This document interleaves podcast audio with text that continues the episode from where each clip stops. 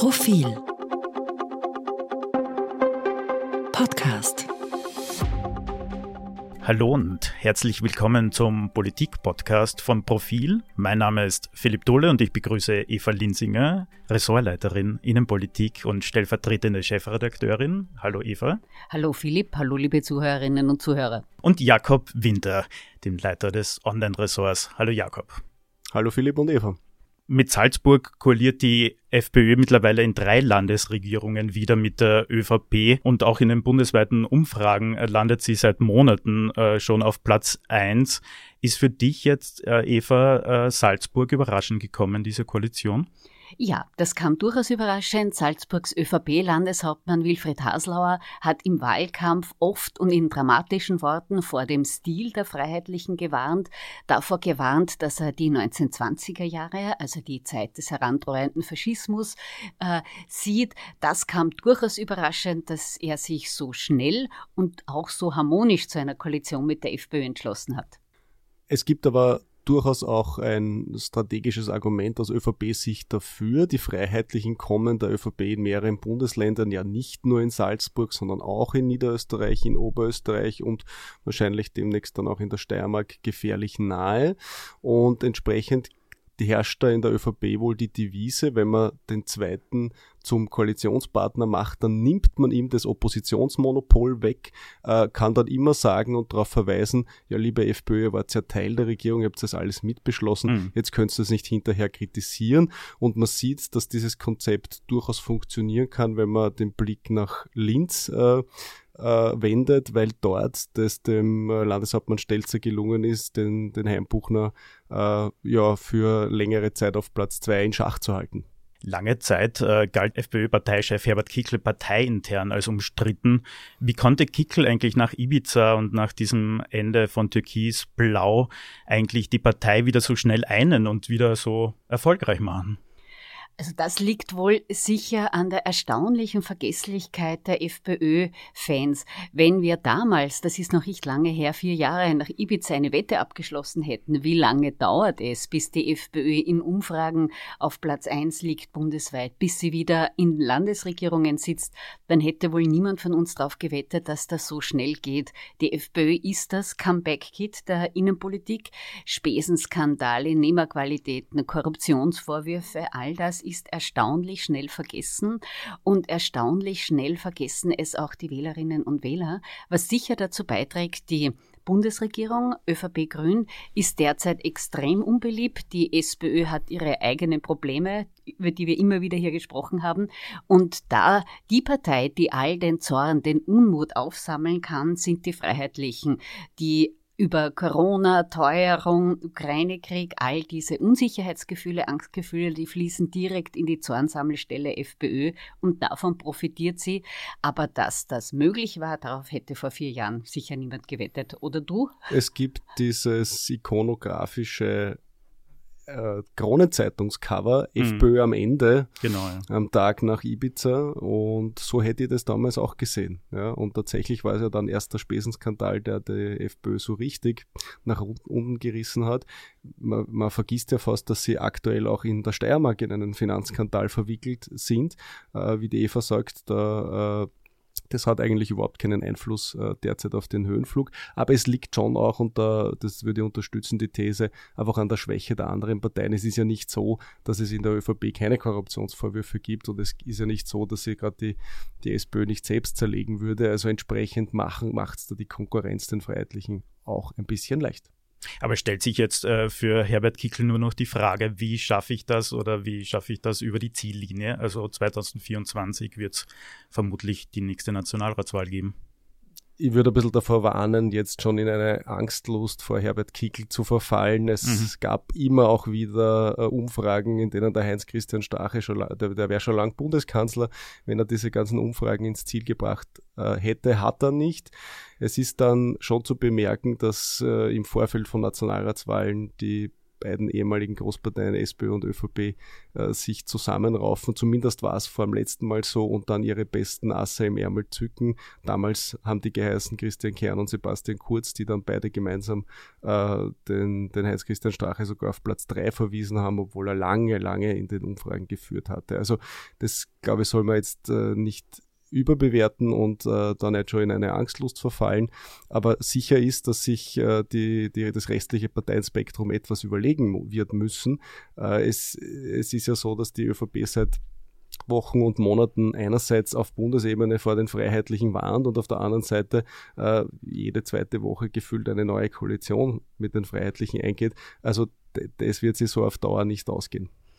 Das ähm, wirkt auch zusehends unglaubwürdig, wenn, äh, wie du sagst, Jakob, BundespolitikerInnen, äh, Außenminister Schallenberg, Europaministerin Edstadler ausrücken und sagen, auf gar keinen Fall eine Koalition mit Kickel oder unter Kanzler Kickel regieren, wenn sie der FPÖ Korruption vorwerfen. Und dann sieht man aber in Niederösterreich und in Salzburg, wie rasend schnell das gegangen ist. Von auf keinen Fall mit ja wunderbar mit denen. Und das macht diese Warnungen auch ein bisschen unglaubwürdig. Ähm, was schon auch eine Strategie sein sollte, die die ehemaligen Großparteien einnehmen sollten. Die FPÖ regiert zwar auf Landesebene durchaus erfolgreich in verschiedenen mhm. Bundesländern, mhm. aber auf Bundesebene ist noch jede Koalition, an der sie beteiligt war, hochkant in die Luft geflogen. Das war bei Knittelfeld so, dann gab es die BZÖ-Abspaltung rund um Jörg Haider, dann gab es den Ibiza-Skandal. Also es hat keine Regierung mit FPÖ-Beteiligung lange durchgehalten. Ähm, es gab dann lange Prozesse, in der die Nehmerqualitäten aufgearbeitet wurden der FPÖ-Regierenden. Und das sollte man wahrscheinlich schon auch mehr betonen, wie das endet und dass die FPÖ zwar durchaus, das muss man anerkennen, Oppositionsarbeit kann, dass sie äh, laut kritisieren kann, dass sie quasi den Frust vieler herausschreien mhm. kann, aber dass sie bei der zehn Aufgabe des Regierens überfordert ist. Und das ist etwas, was wir bei vielen populistischen Parteien in Europa, auch in den USA merken, dass populistische Oppositionsarbeit das eine ist, regieren damit aber wahnsinnig schwierig.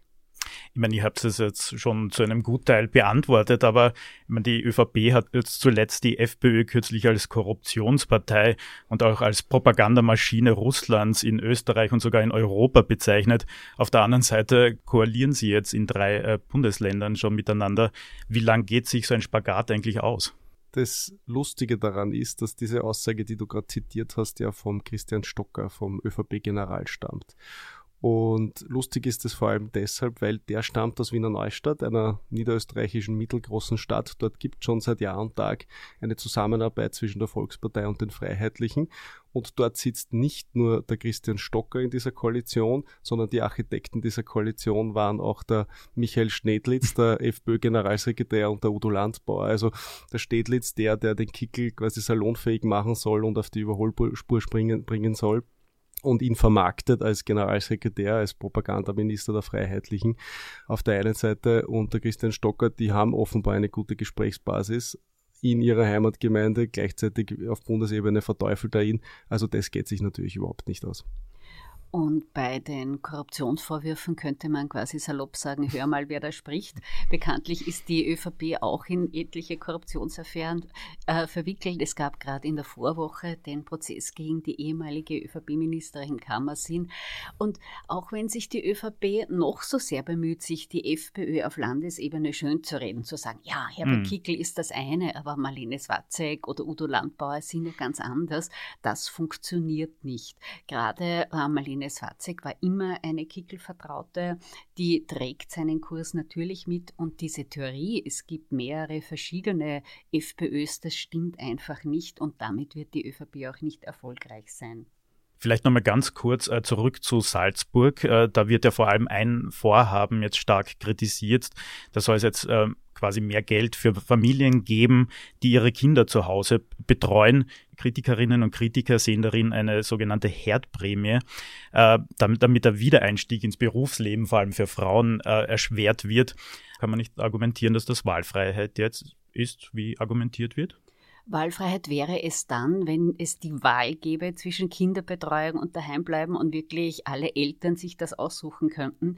Die Wahrheit ist aber ähm, gerade in Salzburg, in den ländlichen Regionen, in den Gebirgsgauen, wie das in Salzburg heißt, gibt es wahnsinnig wenig Kinderbetreuung. Auch in der Stadt ist es schwierig und teuer. Also es gibt nicht die Wahl zwischen Kinderbetreuung und zu Hause.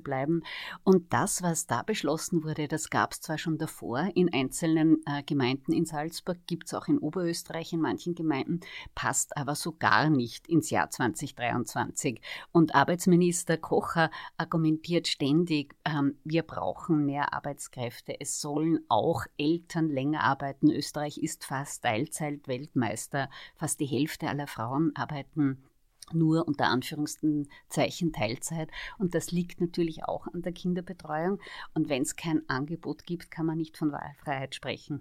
Ja, ich finde ehrlich gesagt diesen Begriff Wahlfreiheit angesichts der Angebotslage der Kinderbetreuung auch zynisch. Und die größte Lücke haben wir ja im Bereich der Zweijährigen bis zu den mhm. Dreijährigen. Mhm. Jetzt kann man sagen, bis zwei Jahre kann man an sich, können die Elternteile in Karenz gehen, wenn sie das möchten. Aber dann den Lückenschluss zum Kindergarten, mhm. der zwingt eben viele Familien äh, in die Probleme, zwingt dazu, zu Hause zu bleiben, meistens die Frauen, äh, zwingt dazu, zumindest bei den Stunden zurückzustecken und das dann auch, äh, und, und dann redet man noch gar nicht über die Öffnungszeiten, die dann die Kindergärten haben, die es für Dreijährige gibt und, und da sind wir dann genau in dieser Teilzeitdiskussion und da, da gibt es zig Beispiele. Die dramatischste Branche ist sicher auch der Pflegebereich, ne, wo, wo es in vielen Spitälern einfach Teilzeitquoten im Pflegebereich von über 50 Prozent mhm. gibt. Also das hängt ja alles miteinander zusammen. Und man kann da nicht alles wollen. Man kann nicht wollen, dass sozusagen die, äh, die Familien und meistens die Frauen die Kinderbetreuung machen und dann noch Vollzeit arbeiten. Das wird sich nicht ausgehen. Also wird es entsprechend das öffentliche Angebot geben müssen.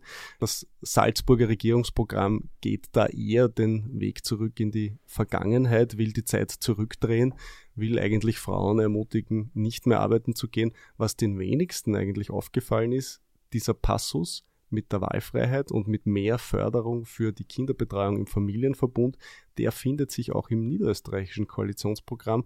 Dort soll eine Arbeitsgruppe eingesetzt werden. Und da sehe ich, wenn wir jetzt äh, über Schwarz-Blau reden, schon einen möglichen Konfliktpunkt für diese Koalition, denn Anders als andere sozusagen äh, Mitglieder der ÖVP ist die Johanna Mikl-Leitner in dem Bereich äh, relativ fortschrittlich und hat sehr stark forciert das Ausbauprogramm der Kinderbetreuung in Niederösterreich. Die Freiheitlichen wollen genau das nicht, wollen Kinderbetreuung im Familienverbund und man hat es dann im Arbeitsübereinkommen als Arbeitsgruppe sozusagen weggewischt, diese Differenzen. Was bei dieser Arbeitsgruppe hinauskommen mhm. soll, das werden wir sehen.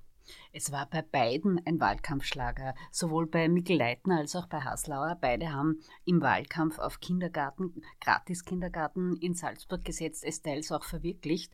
Da passt dieses Retro-Programm jetzt gar nicht dazu.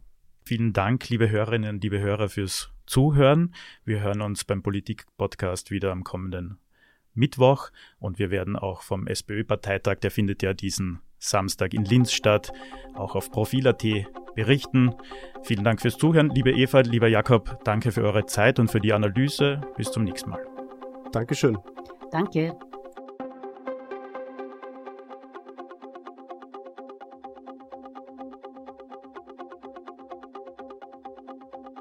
Mehr zum Thema auf Profil.at.